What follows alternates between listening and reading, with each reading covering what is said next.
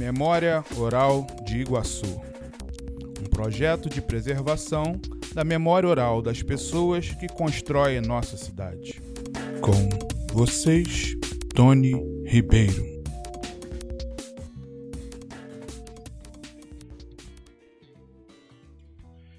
Eu sou Tony Ribeiro, é, pretenso artista da, desse grande bloco de artistas da Baixada Fluminense, principalmente aqui em Nova Iguaçu, né? Sou radicado em Nova Iguaçu. Eu nasci em Padre Miguel, atrás da escola de samba. Isso influenciou muito a minha vida, porque eu nasci atrás da escola de samba, mas não, não faço samba. Faço MPB, minha praia é outra. Como é que eu comecei com a música? A música tem uma importância muito forte na minha vida, porque meu pai era compositor, nunca gravou. Minha mãe era cantora de, da Rádio Nacional, junto com Angela Maria. Meu pai puxou ela de lá, casou com ela, proibiu ela de cantar, coisas da, da, daquele tempo em que o homem mandava na mulher, né? E ela tinha uma frustração muito forte porque não, não tinha é, conseguido o sucesso da Angela Maria, que elas tinham a mesma faixa etária. O tempo passou, a gente montou um grupo de seresta, ela passou a ser a cantora do grupo de seresta e eu estou falando mais dela do que de mim, porque ela foi uma influência muito positiva na minha vida. E aí eu comecei a tocar violão, mas eu gostava muito de poesia. Então eu fazia minhas poesias, dedilhava o violão e recitava as poesias. Daqui a pouco tinha saído todo mundo de perto. Não entendia por que aquilo. Aí a pessoa não gosta da minha poesia. Eu peguei, comecei a escrever a poesia e botei ritmo na poesia. Música o pessoal ouve. Aí eu começava tal também. Ainda não estava do jeito que eu queria. Aí eu peguei e passei a escrever peça de teatro e botar as minhas músicas e minhas poesias na peça. Aí deu certo. Deu certo assim, né? Não fez sucesso, mas deu certo. Deu certo porque hoje eu vivo da minha música e do meu teatro. Eu vivo dessas duas coisas. Eu sou, acho, sou Fui abençoado porque eu fechei um contrato com o governo federal, o Ministério da Saúde, para fazer músicas, peças de teatro voltadas para a campanha de prevenção em doenças. E foi legal, porque eu tenho um grupo hoje de 12 pessoas, a gente trabalha junto desde 91, quer dizer, já deu para aprender alguma coisa. Legal. Essa é a minha parte meio, meio teatro, meio música. Mas como é que a minha música chegou no teatro? A minha música chegou no teatro porque tinha um grupo de teatro no Maracanã, perto do Maracanã, que estava precisando de um cara para fazer a trilha sonora. Aí o Silvio Riso, que é comediante aqui de Nova Iguaçu, acho que talvez algumas pessoas conheçam bem, ele me indicou. Eu fui. Quando cheguei lá, a peça era uma peça sobre Tiradentes, para apresentar na, na escola, nas escolas. Ele queria as músicas de Chico Buarque de Holanda. Preparou umas quatro músicas que ele queria que eu é, aprendesse a cantar. Eu vim para casa, passei uma semana aprendendo a tocar, que Chico Buarque, a harmonia era complicada. Naquele tempo não tinha computador, né? Era, revestia vigu, violão, guitarra. E aí eu estudei as músicas do Chico, aprontei, mas eu fiquei pensando. Se ele for apresentar esse trabalho em algum lugar, ele vai se ferrar, porque tem direitos autorais, né? O ECAD vai dar em cima. Aí eu fiz em paralelo seis músicas de minha autoria para o tema da peça. E quando cheguei no dia, apresentei para ele. Ele falou: Não, então tira esse direito autoral daqui, bota o teu que você não vai me cobrar nada. E aí a gente começou. Foi ali que eu comecei a fazer música para trilha, trilha de novela. De novela, não, de teatro. Como é que acontece? A trilha vai passar 30 segundos da música. Eu vou dizer: Não, vou fazer a música inteira e tira aqueles 30 segundos para colocar. E assim eu fui fazendo. Hoje, a maior parte das músicas que eu tenho compostas são são dessa linha de, de fazer trilha de, de, de, peça de teatro. E quando eu estreiei com essa peça com, com esse diretor, que era o Roberto de Brito, é, nós começamos a fazer Zona Oeste, ele morava em Realengo, a gente fazia Zona Oeste, fazia Centro, tal, até que um dia a gente parou num teatro que tinha na Baixada Fluminense, que ele falou, tem um teatrinho bom lá, pequenininho e tal, Teatro Arcádio. E quando nós chegamos no Teatro Arcádio, o diretor do teatro era o Celso Mociaro. Né? E a gente fez a nossa peça, deu público bacana e tal. O Roberto não saiu mais do Teatro Arcádio. A gente não foi mais fazer nada em lugar nenhum. A gente ficou no Teatro Arcádio fazendo outras peças, montando outras peças. E eu passei a ser o cara que fazia trilha sonora para todas as peças da, daquela, daquela cúpula.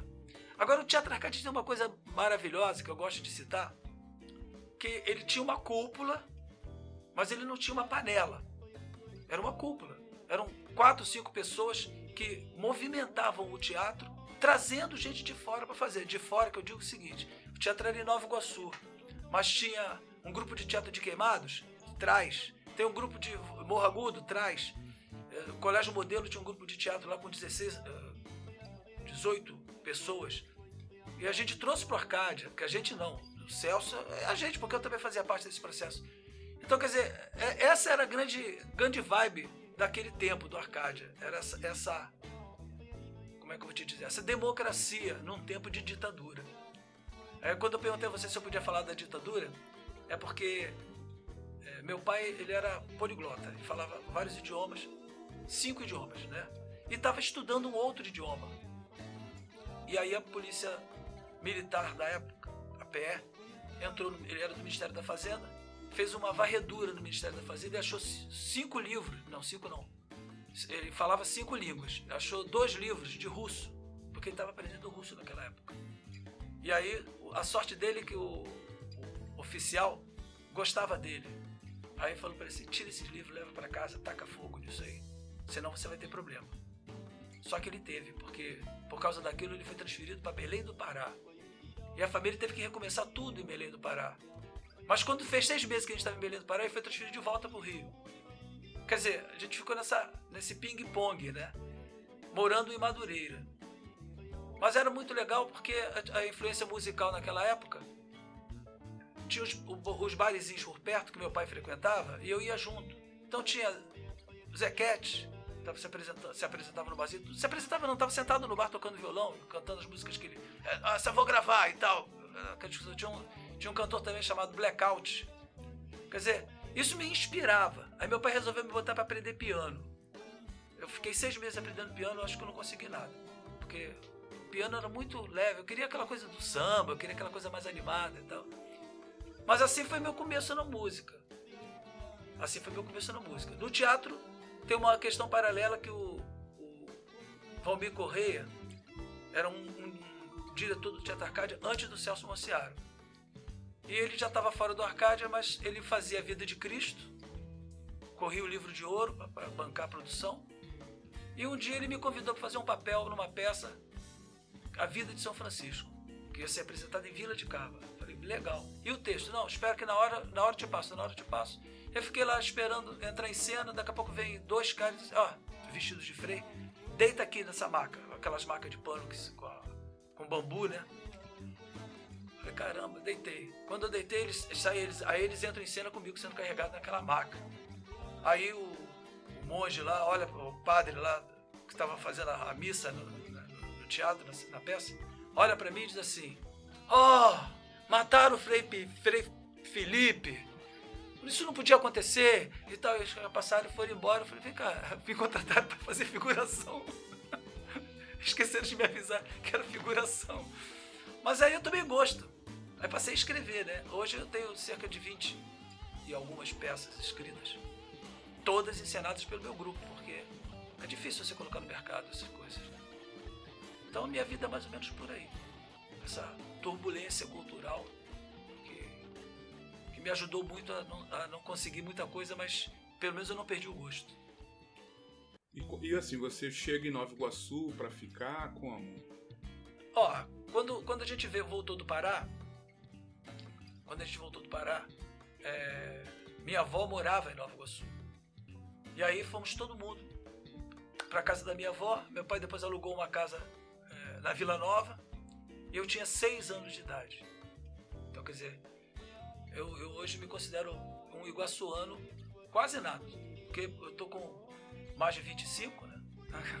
tô com 64, né? Então, quer dizer, pô, são seis anos. Seis anos da, desses 64 que eu não vivi em Nova Iguaçu. Só isso. Então. É, e como é que foi a tua infância na Vila Nova? A minha infância na Vila Nova era muito legal porque quando chovia o rio enchia, a gente tomava banho na rua, né? nadava na rua, era piscina. Eu tinha um vizinho lá que era o. Esqueci o nome dele. Era um garoto de 17 anos. O que, que ele fez? Ele pegou, foi no bambuzal, fez uma parede de bambu, cadeiras e fez um teatro no quintal da casa dele, de bambu.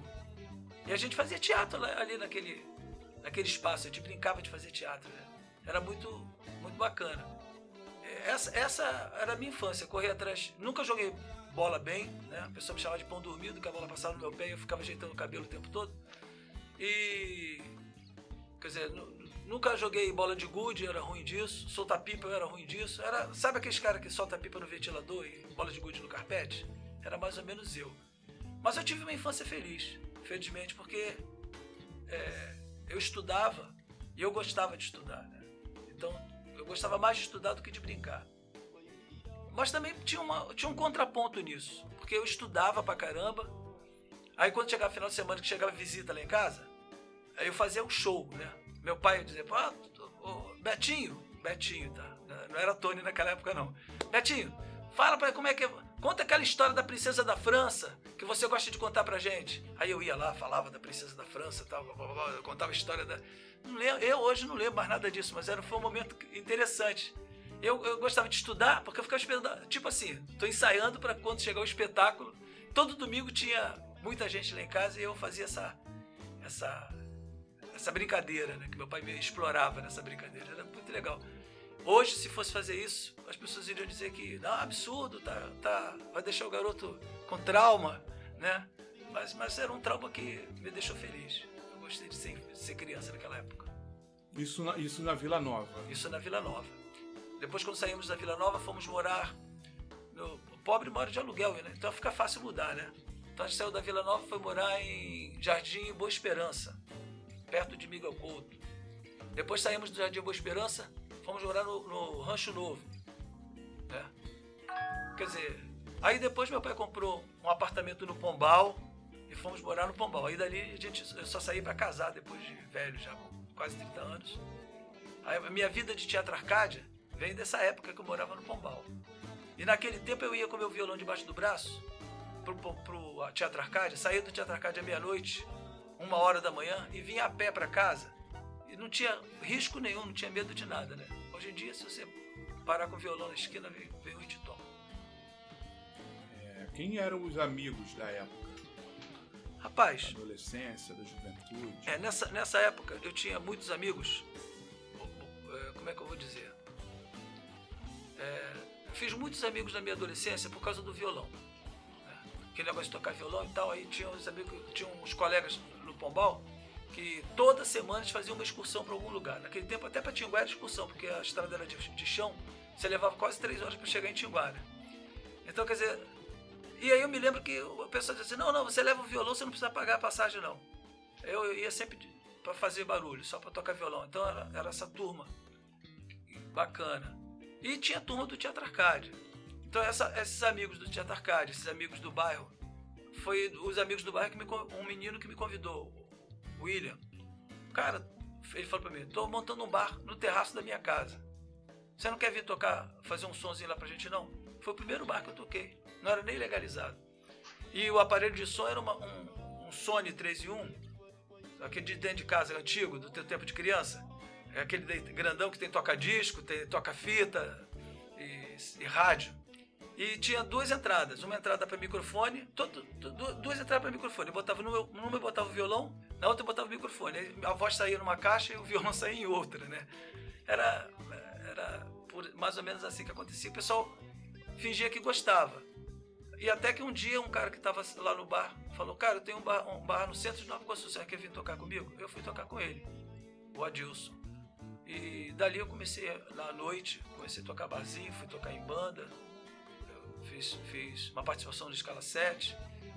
Um, até que veio um projeto do, do, do, MEC, naquele tempo era MEC, ainda é, agora voltou a ser MEC. A cultura acabou, voltou a ser apenas parte de alguma coisa. É, o projeto do MEC era o pacote cultural.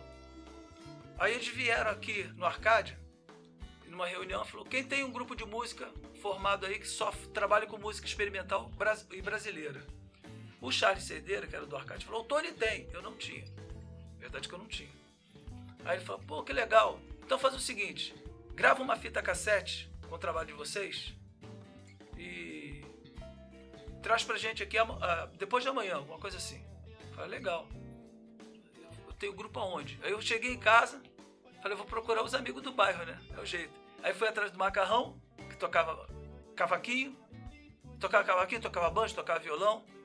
Aí o macarrão me apresentou o Luiz, que era a cara do Gonzaguinha, a gente chamava ele de Gonzaguinha, ele tocava violão.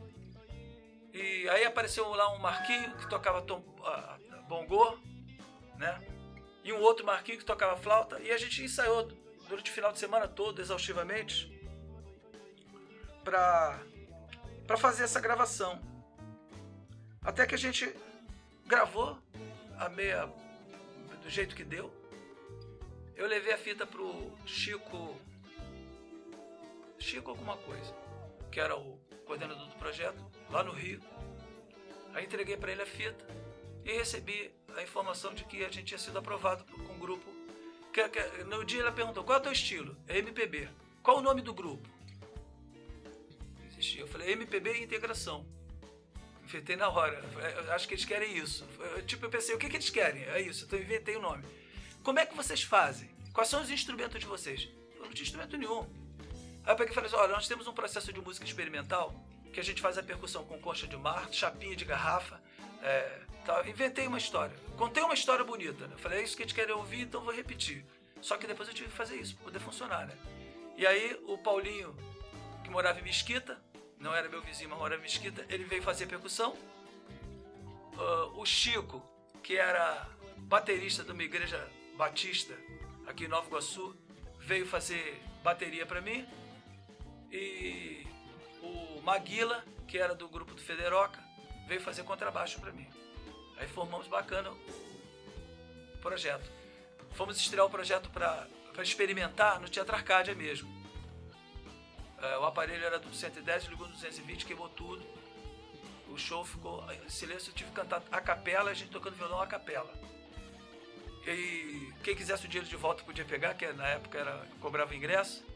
E quem não, quem não, quem não pegasse o dinheiro de volta podia voltar amanhã para assistir o show gratuitamente, que no dia seguinte já tinha arrumado outra aparelhagem emprestada. E, e aí a gente deu essa, esse up, né? Mas surgiram umas ideias interessantes na época de fazer festival de música no Arcádia, de fazer festival de teatro no Arcádia. Eu estava participando de tudo, né? Até que em 82, um menino que estava fazendo um trabalho na, na TV Bandeirantes 2, hoje é Band 2, que era TV Sul Fluminense, convidou a gente para fazer um programa lá de humor, que era Os Caretas. E eu escrevia e dirigia o programa. Depois nós partimos pro naquele formato, a gente percebeu que não estava mais dando certo. Então a gente criou um outro formato mais dirigido para o público infantil, que foi os Caça-Mosquitos, baseado na peça de teatro que a gente fez para a campanha da dengue. E nós fizemos um ano na TV NGT, canal 26, que agora é canal 12, e fizemos até acabar, que na TV é, no, canal 10 Nova Baixada, né? essa, esse, quer dizer, cara, minha vida é meio misturada, já te falei, né? Um baú, um balaio de gato. Um pouco de música, um pouco de cinema, um pouco de teatro, um pouco de. Tudo, de tudo um pouco, né? Nada muito completo ao ponto de dizer assim, pô, cara, o cara canta pra caramba, não. Isso não. A peça dele é boa pra Não, não, também não é. E o vídeo? Não, tá, também não é muito bom. Mas eu faço de tudo. E, e ainda tem a questão da poesia, que eu gosto muito, mas sou um poeta meio que frustrado. Por quê? Porque é o seguinte, cara, é, a, a poesia ela trabalha com a sensibilidade de quem vai ouvir, mais do que com a sensibilidade de quem vai escrever. Diferente da música. A música você liga a rádio, da, a rádio do, do, carro, ouvindo a música, e bate papo com o teu colega do lado. A poesia não, a poesia você tem que prestar atenção. Então você tem que estar o público cativo. Pô, eu com 15 anos fazendo poesia no bairro, para as garotinhas, para chamar a atenção das garotinhas do bairro. Às vezes uma achava interessante, a gente tinha que fazer aquelas mela. Aquelas mela, mela não vou falar não. Aquele, aquela musiquinha só para estimular a garota. E, e aí eu percebi que ficava mais fácil a pessoa prestar atenção na minha poesia se eu botasse música na poesia. Eu botei isso, né? Aí eu botava música na poesia, as pessoas paravam em volta, mas ainda não era isso que eu queria. Foi aí que eu caminhei para o teatro. Botei as minhas músicas no meu teatro, as minhas poesias nos meus textos. E aí o pessoal falou que estava bom, eu acreditei. Tanto que contrataram o trabalho, o trabalho está tá deslanchando aí, apesar dessa pandemia. Bom, vamos falar mais um pouco do, das pessoas, né? Você falou do grupo lá de música que você montou. É. E tinha as pessoas do Teatro Arcádia, né? O Mociaro. Tinha mais um que você falou. O Mociaro era, era o diretor do Arcádia. Também dirigia peça de teatro, montava peça. O Roberto de Brito, que também era escritor, diretor, assinava uma coluna num jornalzinho de Nova Iguaçu com o nome de Sueli Fuentes, para não dizer que era ele. E o Charles Cerdeira, que nós montamos um. Ele montou um espetáculo, final de curso, né? Ele montou um espetáculo chamado. Eh, a peça era uma peça de, escrita por uma professora, se chamava O Grito. Depois eles mudaram para Hospício. Aí quando eu fiz a trilha sonora, eu botei uma música na peça de abertura chamada Vento, Asfalto Poeira. Falei, cara, essa daí é o nome da peça. Mudou de novo, virou Vento, Asfalto Poeira o nome da peça.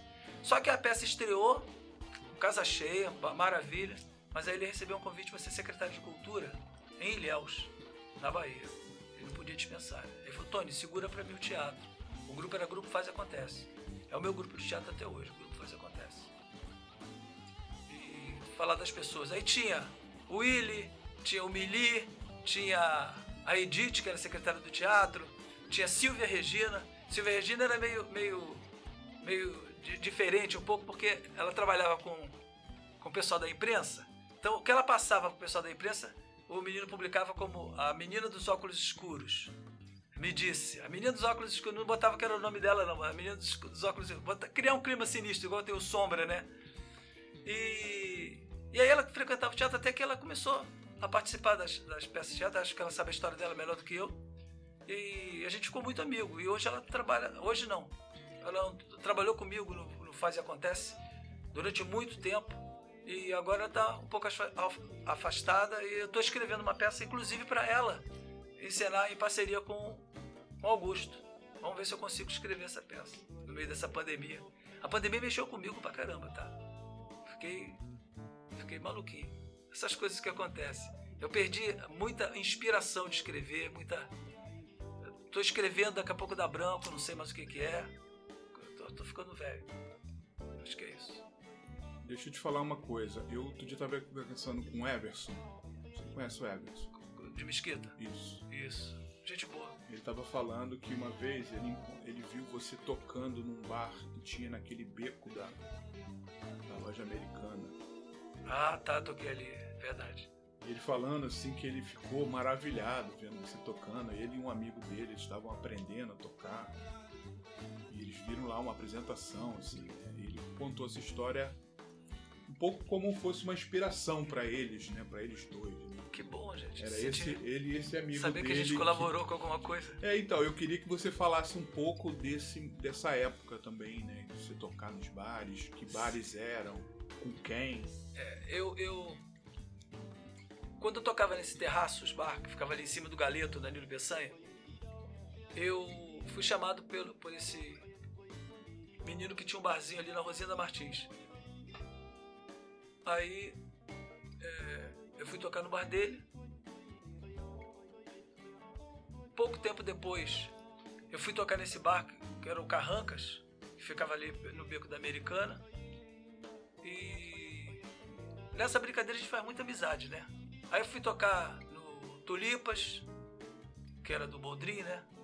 Tocando Tulipas. Aí eu fui convidado para participar de uma banda de churrascaria eh, em Queimados, que era.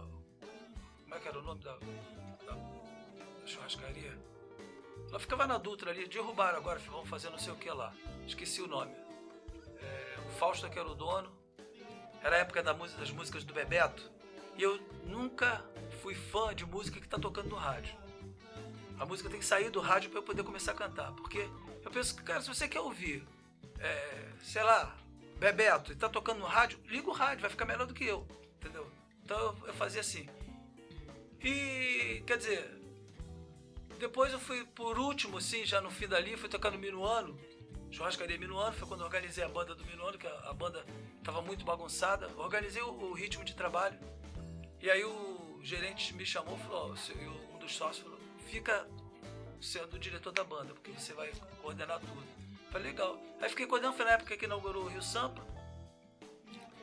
E aí foi muito legal esse período aí, mas chegou um dia que o pessoal da banda do Rio Sampa fez uma proposta para o Madureira, que era o dono do, do, do Minuano, tocar no Minuano. Aí ele mandou a banda toda embora. É, depois do Minuano eu fui tocar, larguei o Minuano e aí fui tocar no, num bar que ficava ali atrás do. Era Rainha, agora não sei qual é o mercado que tem ali. perto da rodoviária, aquela ruazinha de frente ao mercado. O bar era o Beach Bat. Eu tocava ali, ele pediu para eu tocar lá quinta, quarta e quinta. Que tinha um menino que tocava sexta, sábado e, e terça, sexta e sábado. Acabou que eu fiquei tocando lá, o menino saiu. Né? Eu fiquei tocando segunda, terça, quarta, quinta e sexta e sábado. Só folgava no domingo. Mas foi uma época muito legal, porque eu, eu tive a oportunidade de fazer o que eu queria. Eu botava meu som lá, então eu criei, por exemplo, na segunda-feira, um projeto que eu chamava de Segunda Sem Lei. Chegava os poetas, falavam o que queria, recitava, pá, pá, pá, quase fecharam o bar por causa dos palavrões. A vizinhança protestou. Mas eu tive a oportunidade de abrir espaço para meus amigos, né? O César Rai, o Moduan mesmo, fazer, mostrar seu trabalho que é tão difícil, né? Achar, não era um sarau, mas era um sarau, acabou, né? Era como se fosse um sarau. E sei lá, eu acho que falta falta incentivo para essas estruturas culturais na nossa cidade. Eu fui tocar num bar uma vez o Berinjela, no Top Shop. E aí toquei a primeira semana é, pelo cover artístico. O que desce no cover era meu. Na primeira semana eu toquei, no sábado, na sexta-feira deu cento e poucos reais. Eu ganhava no outro bar 50. E no sábado deu duzentos e poucos reais. Aí na hora de ir embora, o Manel vira para mim e diz assim: Ó, o movimento foi bom, cachê teu é esse aqui, assim, a partir da semana que vem você vai ganhar 30 reais a mais do que o couvert. Eu falei, por quê? Não, porque se você está ajudando a casa, a casa tem que fazer alguma coisa por você também. Achei muito digno da parte dele isso aí, né? Essa lei Aldir Blanc, por exemplo. Pô, todo produto que é feito com incentivo da lei Aldir Blanc, bota lá. Ministério da, da eh, Educação, Educação e Cultura, Secretaria de Estado de Cultura, Secretaria Municipal de Cultura houve uma, uma participação. Não precisa ser tão ativa quanto foi, porque foi um momento de, de necessidade mesmo. Mas, pô, prefeitura. Então eu acho que tem que ter. Né? E, e, quando a gente. Quando eu penso o sarau meio bagunçado, bagunçado que eu digo assim, com um pouco de cada coisa. Eu acho que cabe um, um, uma poesia bem interpretada por uma atriz. Você escreve a poesia, mas você não é bom de falar. Então chama a Silvia Regina, que é uma atriz, e fala. Entendeu? Chama a, a, a a, como é que é o nome dela? Tem tantas aqui, eu tô, é quando fica assim, aquele montão de gente na cabeça da gente, a gente não lembra. Mas até Celir Ramalho, né, recitar uma poesia fica legal. Quer dizer, eu acho que a gente tem que valorizar essas coisas. Tinha que, tinha que ter uma política, política de cultura. Não estou dizendo que está ruim, não, porque já esteve muito ruim. Tá bom, mas pode ficar melhor se houver é, uma visão mais participativa não é, eu acho que a Secretaria de Cultura, por exemplo, não é, não é uma produtora. Ela não tem que produzir nada. Ela tem que fomentar. Né? Então, pô, se o Cal Bastos é, tem livro publicado, vamos ver o que, a gente pode fazer para o livro dele ter uma visibilidade maior, uma distribuição, alguma coisa assim. Vamos criar um núcleo de apoio. Né? É, é uma visão que eu tenho que de repente é só fantasia. Mas eu acho que as coisas caminham, teriam que caminhar mais ou menos nesse ritmo. Não sei se você lembra naquele tempo da FENIG, a gente estava pensando, tentando construir isso, mas não deu tempo. Bom, queria que você falasse, é, que é uma coisa, é uma pergunta que eu sempre faço para todo mundo, mas você falasse do Silvio Monteiro. O Silvio Monteiro, ele deixou de ser, não tem nada a ver com o Bolsonaro, mas ele passou a ser um mito. Ele deixou de ser, ele deixou de ser uma pessoa para ser uma entidade. Porque ele tinha uma coisa com ele, que as músicas dele tinham uma literatura muito forte, né? Eu, não me pergunte qual, qual, a música dele, que eu não sei cantar nada dele, mas, mas eu sei ouvir, então uh, a literatura dele era muito forte na música, as mensagens muito fortes, e as peças de teatro que ele fazia parte também tinham a identidade dele. Então ele era bom ator, para os personagens que ele fazia, sempre em protesto, e era um excelente compositor com as músicas que ele fazia também em protesto. E como ele tinha essa versatilidade de, de, de, de, de é, teatro e música, ele acabava virando também um bom cantor das suas músicas. Né? E, e ele foi importante, mas uh, eu fico triste porque ele não ficou. Ele fez, foi, faleceu e deixou a gente no, deixou órfão do trabalho que ele tinha, porque ele servia de espelho para muita juventude que estava começando a fazer as coisas inspiradas no trabalho que ele fazia. Era muito importante. Né? Mas naquele tempo, ainda mais naquele tempo da polícia federal, da censura federal, que não deixava ninguém falar a verdade, é, os movimentos para fechar o Teatro Arcádia, e a gente ia para rua, sentava na, na, Todo mundo conta essa história, né? Porque foi ícone. E ele foi preso. Depois que o manifesto que foi feito, ele foi solto. Mas é, ali mostra o quanto ele incomodava a, a, essa autoridade arbitrária, né? Isso, isso, a importância dele não é só essa, mas essa era uma importância muito forte. Você chegou a fazer alguma coisa junto com ele? De música, por exemplo? Não, a gente não chegou a ter parceria, não. Até porque a gente tinha uma, uma diferença de idade, né? Parece que não, não pesa, mas pesa. Porque eu com meus 21, 22 anos, ele já caminhando perto dos 30, a visão dele já era outra, diferente da minha, né? É, eu, por exemplo, na peça de teatro que eu, escrevi, que eu, que eu ia apresentar no Arcado, naquele tempo você fazia uma peça de teatro, você ia pegar o texto, levar lá na Polícia Federal, na, na Praça Mauá, para eles aprovarem o texto. Então, eles pegaram meu texto, riscaram um montão de coisa. E no dia que, que a gente está, tinha que fazer uma apresentação para eles. Então no dia que foi agendado para a gente fazer a apresentação, só para eles, você fazer uma peça de teatro para quatro pessoas é horrível. E aí quando acaba a peça, ele diz, olha, essa cena aqui você tem que tirar. Essa cena ficou uma coisa capenga, né? Aquela coisa toda recortada. Que tinha uma cena na peça, eu parei de falar do Silvio por causa disso, porque eu lembrei da, da, dessa peça de teatro que me lembrava a, atitude dele. É, tinha, era uma peça de teatro, tinha um cubo no palco e o ator subia no cubo, botava a mão assim, tipo uma coroa, e esticava o braço como que tivesse com uma tocha na mão, lembrando da Estátua da Liberdade, túnica branca. E aí a gente cantava Liberdade, Liberdade, abra as asas sobre nós. Repetia. Liberdade, liberdade, abra as asas sobre nós. A estátua da liberdade fazia assim, ó. Esse movimento é aquele movimento que a gente faz com a mão, entendeu? Para quem está ouvindo entender o que, que eu estou querendo dizer. O censor, rapaz, ficou arrepiado, falou: não, vem cá, essa cena aí você tem que cortar. O que, você quis dizer com isso? Não, eu quis dizer com isso que a liberdade norte-americana é respeitada, é bem respeitada. A liberdade, a, liberdade da, praça, da estátua da liberdade. Não, mas aquele gesto final tem um significado. O que, que você quis dizer com aquilo? Eu quis dizer com aquilo que é deles, não é nosso. Essa liberdade da estátua da liberdade é deles. Aqui não, aqui nós somos abençoados pelo Cristo Redentor, é outra realidade. Falei, tá bom, outra realidade, ou não, tira isso da peça, está legal. Só que a gente não tirava, né? A gente refazia porque, pô, vou desmontar a peça, tudo que tinha de bom na peça, o cara tira, pô. Foi isso. A censura era muito chato, né? Essa, essa convivência com essa coisa da censura. A censura era muito chato, por um lado, mas era muito boa por outro. Por quê? Quando você chegava numa peça e falava um palavrão, plateia, ah, ousou, abusou. O pessoal gostava do abuso. Né? Então, quando você fazia uma cena como essa que eu, que eu, que eu falei, da, da Estátua da Liberdade, o público se sentia representado naquela cena. Aquela cena dizia é, abertamente o que o público ali não tinha coragem de falar, porque tinha medo. Então, quer dizer, a, a ditadura, essa censura do tempo da ditadura, ela tinha essa coisa de transformar o proibido mais excitante. Hoje perdeu a graça. Hoje perdeu a graça. Às vezes eu tenho dificuldade até para escrever. Porque eu vou escrever o quê? O que, que eu posso escrever que qualquer adolescente desse ainda não viu no TikTok?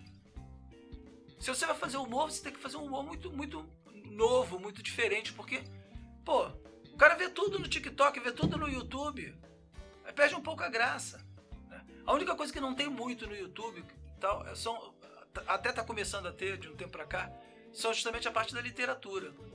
Poema de cordel, uh, tipologias de, de, poesia mesmo.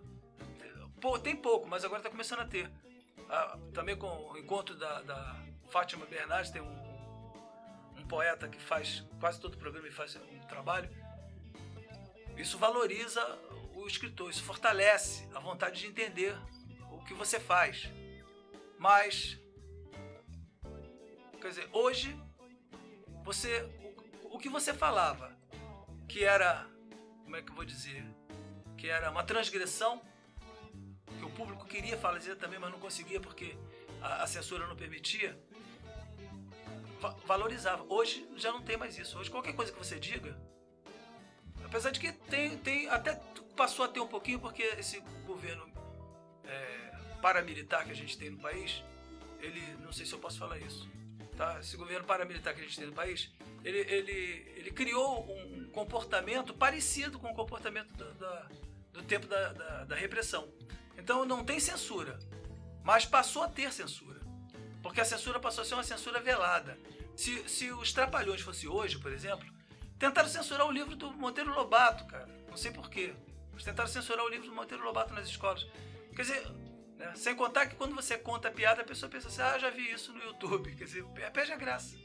Eu tô muito sem graça para escrever, tô com muita dificuldade. Os tempos mudam, né? E as coisas também vão, vão mudando. É, eu costumo dizer que o para o pêndulo chegar no eixo, ele vai várias vezes para a esquerda e para a direita, até parar de balançar. O problema é quanto tempo a gente tem para esperar. Porque eu não sei se a gente tem tanto tempo para esperar. Talvez a próxima geração seja diferente da nossa. Apesar de que eu acho que ela vai ser mais, mais, mais informada, mas menos aprofundada nas informações. Que esse é o poder da internet. Eu, eu- eu me lembro quando eu era garoto, eu passava na banca de jornal e eu lia todas as manchetes, mas eu não lia o jornal. Então eu ficava muito com a impressão do que estava escrito na manchete. E a internet é mais ou menos isso. Ela te passa ah, uma ideia para forçar você a abrir o site. Se você abrir o site, você vai ver que não é nada daquilo que está falando no enunciado, é diferente. Mas o adolescente, o jovem, não tem, não tem paciência de, de, de, de especular. Então ele pega aquela informação e já transforma em meme. E daí para frente, entendeu? Então eu queria que você falasse um texto para nós, um texto seu que você lembre, pra gente encerrar, uma poesia. Um texto meu que eu lembro, eu, tenho o hábito de ser diretor, escritor e diretor, eu tenho esse hábito. Um defeito de personalidade minha é esse. Eu nunca, me interessei em ser ator, né? porque o meu interesse maior era escrever e ver as pessoas encenarem o que eu escrevi. Tanto que eu não, não nunca montei peça de Shakespeare, nada disso. Minha peça é sempre autoral. É, então, quer dizer, as minhas poesias eram recitadas pela Dinha ou pela Silvia. Então, nem decoro minhas poesias. Quando eu vou no sarau, sabe o que, que eu faço? Eu pego o microfone e faço uma poesia na hora. Recito uma poesia na hora. Na hora fica, funciona, acaba saindo. O pessoal até, algumas pessoas até gostam, são doidos. Mas eu faço assim, tem um projeto não sei o que, Tony, faz, faz uma, uma poesia para mulher negra é, latino-americana. Eu vou e faço com aquele tema. É, faz um, por exemplo, tem um texto que eu fiz essa semana pro show da Dinha, que também foi pro por esse projeto do, da Lei Aldir Blanc. Então é, é uma, um texto que não vou lembrar o texto qual é, mas é um texto que diz assim: Ele estava ali, feliz, alegre, satisfeito. De repente, já não era mais ele. Estava moado no canto, esperando uma esmola, esperando um salário. Ele mudou. Ele está muito diferente. Porque a história conta que Judas traiu o Messias.